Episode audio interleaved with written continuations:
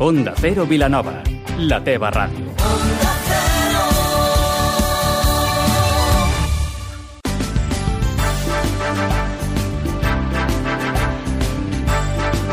Más de uno Vilanova amb Vila. Bon dia. Les comarques de l'Alt Penedès i el Garraf ja comparteixen oficialment la gestió sanitària amb la creació del Consorci Sanitari de l'Alt Penedès i el Garraf. A continuació els oferim més detalls. I parlarem amb Carles Soler, director tècnic de la cursa a pedals de Clip, que celebrarà els propers dies 4 i 5 de maig, sobre els requisits que han de tenir les bicicletes per poder-hi participar. És dimecres 3 d'abril amb Vicenç Armero al control tècnic. Comencem.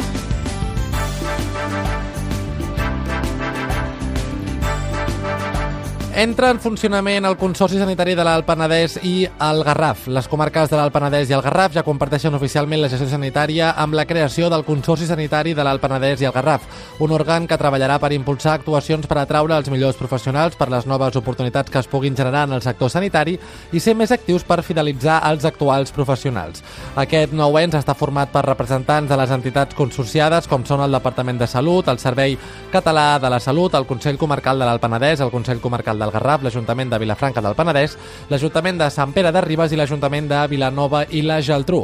En aquest sentit, l'alcaldessa de Vilanova i la Geltrú, Neus Lloberes, que ha presidit els darrers anys del Consorci Sanitari del Garraf, ha valorat molt positivament la creació del Consorci Sanitari de l'Alt Penedès i el Garraf i el que s'ha referit com el resultat d'un procés laboriós que ha durat anys per unificar el Consorci del Garraf i de l'Alt Penedès.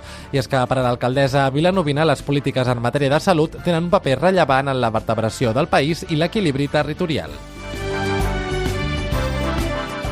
Els Mossos d'Esquadra intervenen més de 50 quilos de peix il·legal venut a les afores de la llotja de Vilanova i la Geltrú.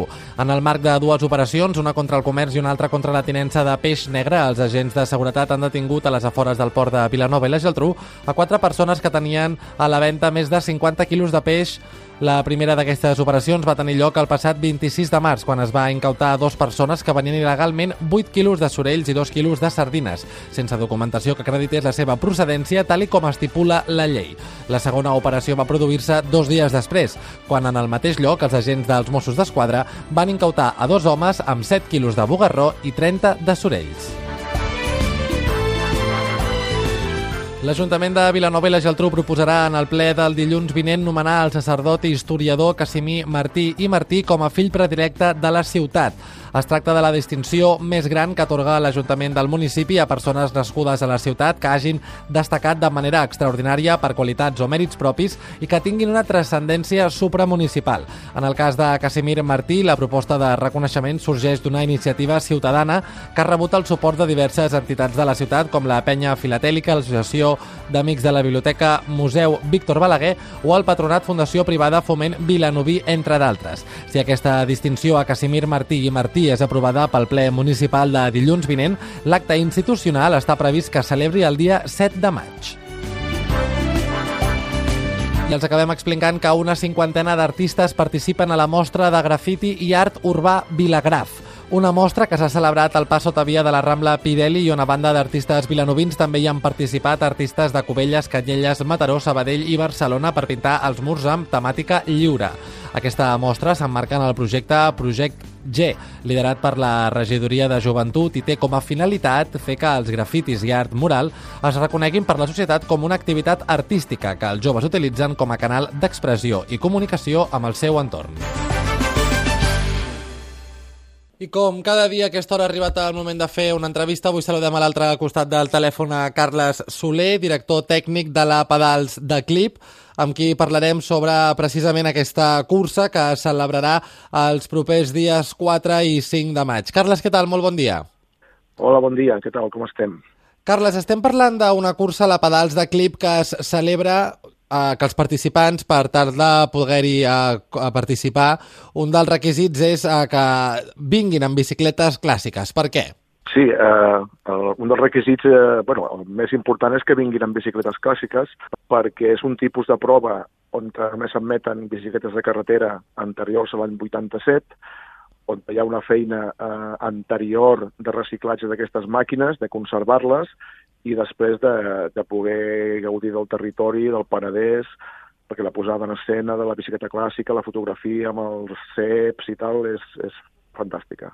Hi haurà gent que podés preguntar si costa, si és molt diferent el fet de conduir una bicicleta clàssica o una bicicleta convencional com les que tenim avui en dia. Carles, jo no sé si ens pots treure de dubtes.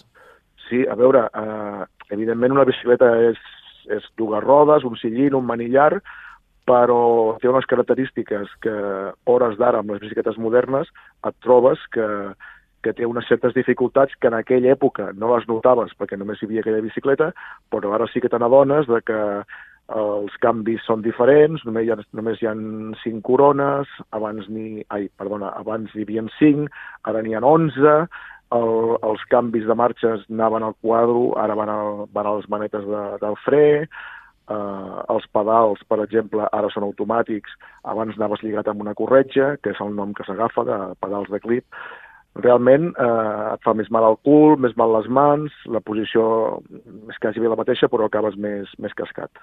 I la gent, per exemple, que no tingui bicicletes clàssiques, poden participar igualment d'aquesta pedals de clip? No, no es pot participar perquè volem, volem mantenir l'essència de la bicicleta retro i, i la gent que vol participar en bicicletes d'un altre tipus modernes o de bici de muntanya té moltes proves tot l'any on, on té el seu lloc. I ara que parlem de proves, de fet aquesta, eh, aquest any constarà de dos recorreguts diferents, Carles. Consta de dos recorreguts, el, el recorregut llarg eh, és d'uns 80 quilòmetres i el, el curt és d'uns 47-50. Eh, per què fem dos recorreguts? Doncs mm, primer perquè hi ha un tipus de gent que potser sigui més gran o potser les bicicletes no, estiguis, no estiguin tan posades a punt i llavors poden escollir el, el curt i el recorregut llarg és per la gent que té que està més en forma, que potser la bicicleta va millor i té l'atractiu de, que es puja, de que es puja el, el coll de Font Rubí i bé, és una, una ruta més llarga i, i la veritat és que és molt maca. I algun tipus de... Les bicicletes que participin en aquesta pedals de clip han de complir algun tipus de reglament, algun tipus de requisit? Sí, uh, les bicicletes clàssiques, que, que nosaltres agafem la, la normativa d'una prova italiana que es diu l'Heroica, que porta més de 20 anys en el, en el calendari. Els requisits són tres principals. Ha de, ha de ser una bicicleta amb el cablejat de fre per fora del manillar, com eren antigues, que, que es diu com cable de papallona. Després, com bé he dit abans, els canvis han d'estar al quadro de la bicicleta, no poden estar al manillar, i els pedals no poden ser automàtics, han de ser pedals de clip, i que és el que es diu eh, pedalar a pèl, sense res automàtic. Carles, i una última pregunta, el tema inscripcions i el tema vestimenta, jo no sé si ens pots comentar quina ha de ser. Sí, bueno, les inscripcions, com bé he dit, eh, es poden fer a la pàgina web lapedalsdeclip.cat i estan obertes, encara es queda un mes i hi ha temps, i la roba, la roba aconsellem, no és obligatori, aconsellem que tingui un aire vintage, eh, algun mallot de, de llana, algun uns, uns pantalons més, més clàssics que no, no tan, tan modern. Carles Soler, director tècnic de la Pedals de Clip, que recordem es celebrarà el proper 4 i 5 de maig. Moltíssimes gràcies per atendre la nostra trucada i que vagi molt bé el dia. Moltes gràcies a vosaltres.